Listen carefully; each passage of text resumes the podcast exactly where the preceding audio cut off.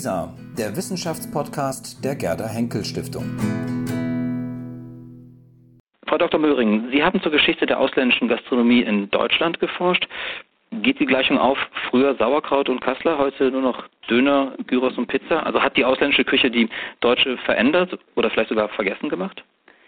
Es ist schon so, dass es einerseits eine Art Verdrängungsprozess gegeben hat, also so wurde es zumindest von dem Deutschen Gaststättenverband gesehen, dass tatsächlich die deutsche oder bürgerliche Küche, wie das dann ja meistens hieß, der ausländischen Gastronomie relativ viel Raum einräumen musste. Aber ich würde nicht sagen, dass man jetzt von einem völligen Verdrängungsprozess sprechen kann, sondern eigentlich von einer Ausdifferenzierung des gesamten Gastronomiesektors. Die sage ich mal, klassische, relativ homogene bürgerliche Küche, wie sie in vielen Restaurants üblich war, die hat sich ja auch verändert. Also gerade durch den Druck der ausländischen Gastronomie und der neuen fremden Speisen, die hinzukamen, hat es auch Gastronomen gegeben, die eben angefangen haben, die deutsche Küche zu verändern, zum Beispiel zu re-regionalisieren, also dass es dann Restaurants gab, die beispielsweise schwäbische Küche oder bayerische Küche angeboten haben, um einfach ein neues Marktsegment zu besetzen. Also ich denke, das sind Prozesse, die man eher unter dem Begriff der Ausdifferenzierung als der Verdrängung fassen kann. Gibt es denn Beispiele, in denen typisch ausländische kulinarische Elemente in die deutsche Küche eingeflossen sind und sie dann auch verändert haben? Also auf jeden Fall gibt es ja den Faktor, dass man mittlerweile in fast allen Gaststätten Spaghetti Bolognese bekommen kann. Also dass einzelne Gerichte sozusagen auch in den Mainstream der Küche übergegangen sind. Das kann man beobachten.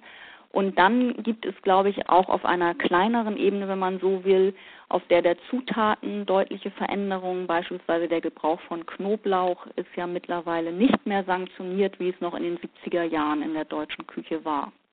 Nun haben ja die Gastarbeiter, so muss man sie ja noch bezeichnen, in den 60er Jahren ja nicht nur ihre Küche mitgebracht, sondern sie haben ja darüber hinaus noch viel, viel mehr mitgebracht, ihr ganzes Leben teilweise mitgebracht. Ja. Aus welchen Gründen haben denn vor allem südeuropäische Zuwanderer Tavernen, Dönerbuden oder Pizzerien gegründet? Haben denn nicht die meisten eher in Fabriken gearbeitet damals? Genau, das stimmt. Also die Arbeitsmigranten wurden ja dezidiert für unselbstständige Tätigkeiten angeworben in Fabriken, Unternehmen und so weiter. Einige von ihnen haben sich dann nach einigen Jahren selbstständig gemacht. Das gilt nicht für alle Gastronomen, also es ist ein Mythos zu glauben, dass jetzt alle ausländischen Gastronomiebetriebe vom Fließbandarbeiter sozusagen gegründet wurden. Es gab genauso auch ausländische Migranten, die nach Deutschland gekommen sind, mit dem klaren Ziel, hier in der Gastronomie tätig zu werden. Aber es gibt eben auch das Beispiel des in anderen Bereichen tätigen Arbeitsmigranten, der dann nach einigen Jahren beschließt, dass er sein Arbeitsfeld wechseln möchte. Und da bot die Gastronomie und insgesamt der Lebensmittelhandel ein sehr, sehr gutes Feld für Ausländer, weil ihnen eben auf diesen Gebieten spezielle Kompetenzen zugeschrieben wurden. Man kann also sagen, dass sozusagen ihr kulturelles Kapital ein bestimmtes Land und seine Lebensweise und seine Speisen zu kennen, ihnen dann auf dem deutschen Markt bestimmte Vorteile verschafft hat. Können wir das ein bisschen konkretisieren? Was waren das für Kompetenzen, die Sie ansprechen? Zunächst einmal tatsächlich einfach die Kenntnisse über die Küche. Zum Beispiel türkische Lebensmittelhändler, die haben zum einen ja begonnen, überhaupt Produkte anzubieten, die es in Deutschland vorher gar nicht gab und haben damit auch die türkische Community bedient. Aber zunehmend sind ja auch Deutsche oder andere Migranten in diesen türkischen Lebensmittelläden einkaufen gegangen, weil man eben Auberginen oder Zucchini bis in die 70er Jahre hinein ja gar nicht kannte. Also hier hat schon sozusagen eine Erweiterung des Speisezettels stattgefunden und was ich mit Kenntnissen, mit kulinarischen Kenntnissen meine, kann sich dann auch auf so etwas beziehen. Das ist zum Beispiel eine Geschichte, die türkische Gemüsehändler und nicht nur einer gerne erzählen, dass die Deutschen Zucchini gekauft haben und dann am nächsten Tag zurückkamen und erzählt haben, ja, das schmeckt ganz gut, aber ist so ein bisschen hart und ihnen würden doch Salatgurken besser schmecken. Und dann zunächst erklärt werden muss, dass man Zucchini vielleicht auch eher kocht oder brät oder was auch immer mit ihnen macht. Und das meine ich mit kulinarischen Kenntnissen, mit sozusagen bestimmten Wissen, das viele Deutsche nicht hatten, das aber eben die ausländischen Migranten mitgebracht haben und eben auch weitergegeben haben. Sie haben gerade gesagt, dass Sie mit einem türkischen Gastronomen gesprochen haben. Ist das eine Ihrer Hauptquellen gewesen, überhaupt mit Zeitzeugen, mit ehemaligen Gastronomen zu sprechen und Interviews zu führen? Nein, das war nicht meine Hauptquelle. Das wäre, glaube ich, eine eigene Untersuchung geworden, weil man gerade bei Oral History Interviews ja sehr genau vorgehen und methodisch genau vorgehen muss und die Lebensgeschichten dann eben auch noch mit anderen Daten abgleichen muss. Ich habe sozusagen eine Arbeit gemacht, wie sie dann für Historiker vielleicht noch klassischer ist. Bin nämlich in die Archive gegangen und habe vor allem mir Gewerbeanträge angeschaut, auch geschaut, wie die Gaststättenverbände reagiert haben auf die ausländischen Gastronomen, die sich zusehends ausbreiteten und habe sehr viele Presseartikel analysiert, Speisekarten, Fotografien von Gaststätten, aber teilweise eben auch Interviews von Gastronomen. Aber es war wirklich nur eine Quellengattung unter vielen. Wenn man sich das ausländische Restaurantmilieu anschaut im Verlauf der vergangenen 30 bis 40 Jahre, hat es da eine signifikante Veränderung gegeben? Und was sagt das über Deutschland aus, was über die Migration nach Deutschland? Also eine signifikante Veränderung hat stattgefunden in Bezug auf die Küchen, die jeweils dominieren. Also es gab verschiedene Konjunkturen der einzelnen Nationalküchen, wenn man so möchte. Also in den 50er, 60er Jahren dann, als das Ganze ein bisschen Fahrt aufnahm, waren es vor allem die italienische und die sogenannte Balkanküche, die in Deutschland verbreitet waren. In den 70er Jahren kamen dann auch immer mehr griechische Restaurants hinzu und türkische Restaurants. Und seit den 90er Jahren im Grunde erst findet man dann auch außer der chinesischen Gastronomie, die es auch schon seit den 50er Jahren gibt, andere asiatische Küchen. Das heißt ein unmittelbarer Zusammenhang zwischen der Migration, den Migrationswellen und eben der Entstehung von unterschiedlichen Restaurants, oder? Ja, der Zusammenhang zwischen Migration und dem Angebot an Küchen, das ist etwas, was in der Forschung relativ kontrovers diskutiert wird. Zum einen ist es so, dass in der frühen Bundesrepublik die Lokale meistens von Migranten aus der Region aufgemacht worden sind und auch eine bestimmte Größe der Migrantengruppe notwendig war, um überhaupt so einen Bedarf zu produzieren. Und die Deutschen noch nicht die Hauptzielgruppe waren. Das hat sich aber später geändert. Mit dem Erfolg der ausländischen Gastronomie wurden ja auch immer mehr Lokale gegründet, die sich ganz gezielt an ein deutsches Publikum gewendet haben und gar nicht mehr sozusagen die eigenen Landsleute im Blick hatten. Und mit dieser Entwicklung oder eben dem großen Erfolg der ausländischen Gastronomie hat dann auch eine Lockerung stattgefunden zwischen Migrations- und der jeweiligen Küche. Es ist zum Beispiel ja auch so, das ist ja auch kein Geheimnis mehr, dass sehr viele italienische Gaststätten von türkischen Wirten betrieben werden und so weiter. Also dass auch die Zuordnung sozusagen nicht mehr so funktioniert. Ja, auch so Sachen wie, dass man heutzutage von Dienstleistern weiß, die sieben verschiedene Küchen sozusagen bedienen und äh, Leute beliefern. Genau, genau. Es gibt ja auch Lieferservice, die dann irgendwie chinesische und italienische Küche zusammen anbieten und ähnliches. Genau, genau. Ist das ein Zeichen oder steht das stellvertretend dafür, dass wir in multikulturellen Verhältnissen leben? Ja, es kommt darauf an, was man jetzt genau unter multikulturellen Verhältnissen versteht. Also ich denke, es ist auf jeden Fall so, dass diese einzelnen Küchen verfügbarer geworden sind, also dass man sich auch überlegen kann, ich biete jetzt italienische Küche an, deutsche oder französische, dass es auch nicht mehr so stark an die Nationalität, die eigene Nationalität geknüpft wird. Und dann, glaube ich, ist es gerade im Imbissbereich so, dass dort einfach das angeboten wird, was gerade gut läuft. Und wenn das eben eine Mischung aus Pizza und chinesischen Gerichten ist, dann bietet man das an, egal ob man jetzt in diesen Küchen besonders versiert ist oder nicht. Das ist ja bei deutschen Imbissen nicht anders, die teilweise ja dann auch Döner aufnehmen oder aber eben sich an anderen Küchen auch orientieren und bestimmte Elemente aufnehmen. Gehen wir einmal zurück zu den Anfängen. Wenn man in Deutschland einen Antrag stellen möchte, dann muss man sicherlich eine gewisse Kenntnis haben, nicht nur an Sprache, sondern vielleicht auch an rechtlichen Bestimmungen. War es denn einfach, überhaupt einen gastronomischen Betrieb beantragen zu können?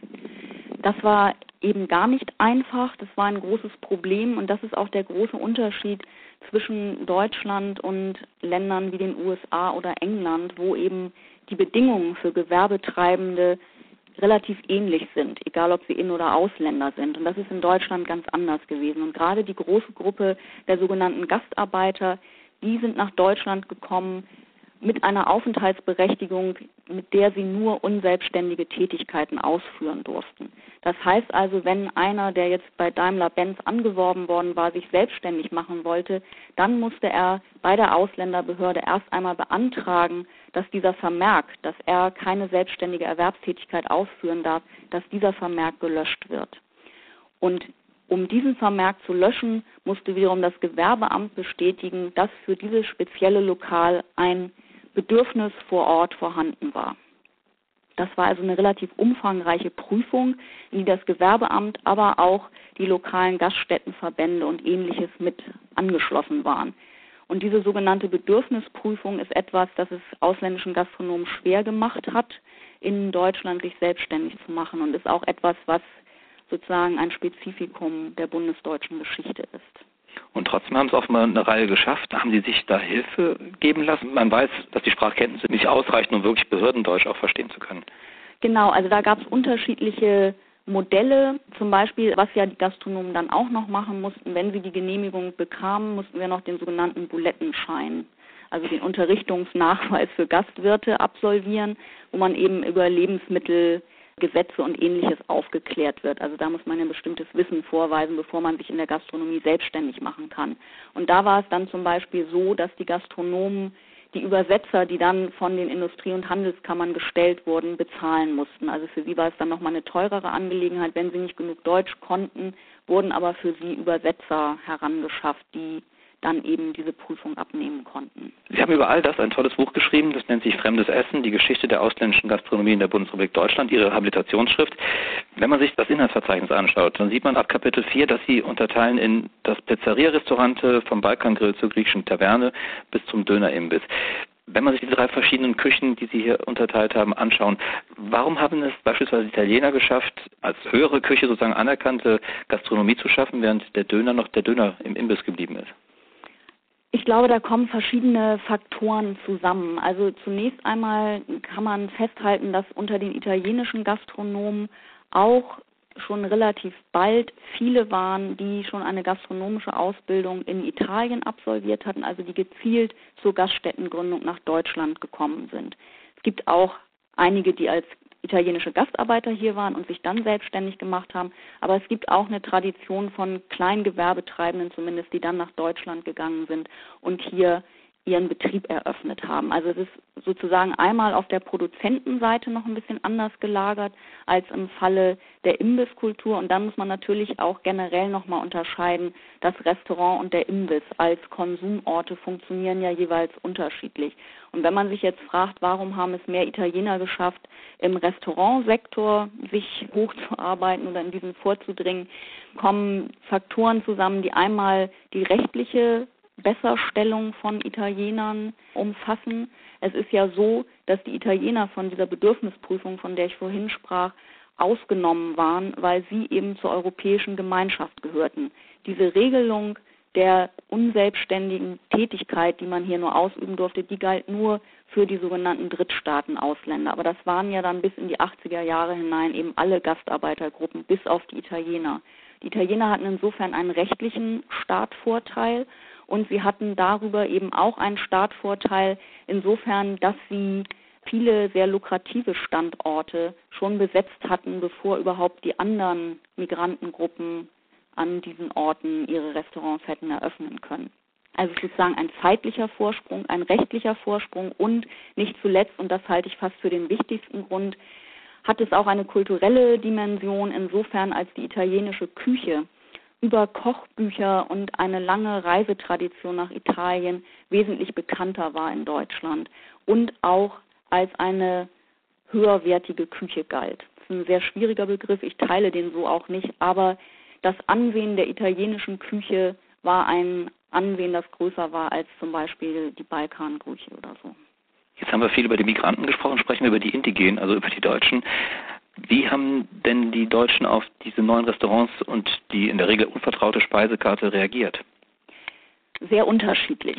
Es gibt immer die schöne Geschichte von einem griechischen Gastronomen in Berlin, der geschildert hat, dass zunächst einmal die Deutschen eher um sein Lokal herumgeschlichen sind und so vorsichtig durchs Fenster geschaut haben, sich aber nicht hereingetraut haben.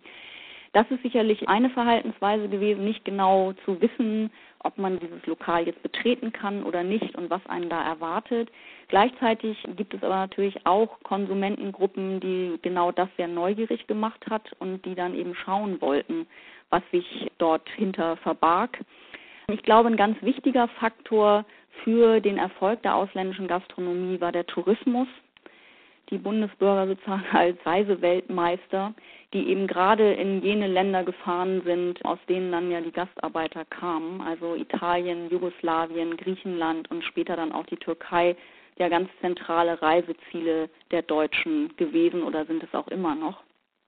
Und insofern war eben auch sehr schnell der Wunsch da, das, was man im Urlaub kennengelernt hatte, zu Hause zu probieren oder wieder zu probieren.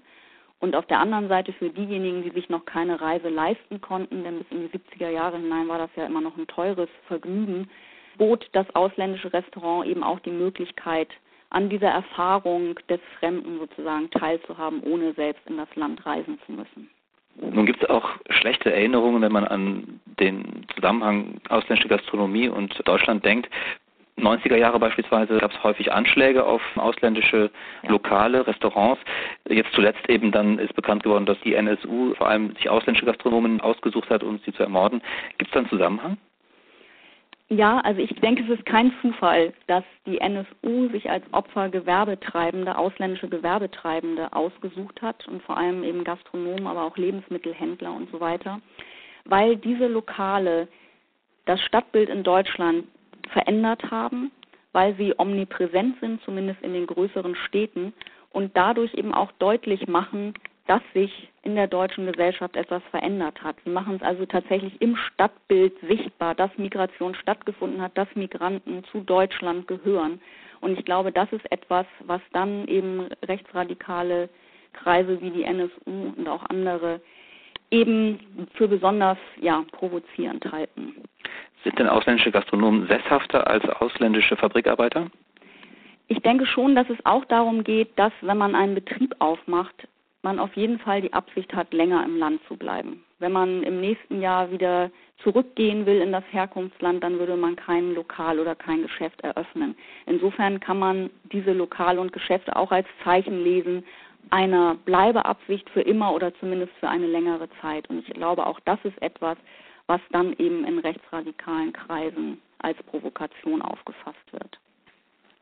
Welche ausländische Küche bevorzugen Sie oder welche Hunde dienen besonders? Das ist ehrlich gesagt sehr unterschiedlich, je nach Tageslaune. Ähm, was ich sehr gerne esse, also ich esse, sagen wir mal, im Alltag und auch zu Hause, wenn ich selber koche, glaube ich, ziemlich italienisch. Ich esse aber auch sehr, sehr gerne vietnamesische Küche. Ich gehe auch gerne, ich gehe eigentlich gerne in alle Lokale, muss ich sagen. Ich esse insgesamt sehr gerne. Ich esse auch schwäbische Küche gerne, ich esse auch gerne griechische Küche. Also ich würde da, ich kann gar nicht sagen, was meine Lieblingsküche ist, muss ich ganz ehrlich sagen. Mich interessiert es immer, wenn da was Neues hinzukommt und ich probiere gerne neue Lokale aus. Also es ist insgesamt eher eine Freude am Essen, die sicherlich auch zur Wahl des Themas beigetragen hat. Das lassen wir gerne so stehen. Frau Dr. Möhring, haben Sie vielen Dank für dieses Gespräch. Dankeschön. Danke.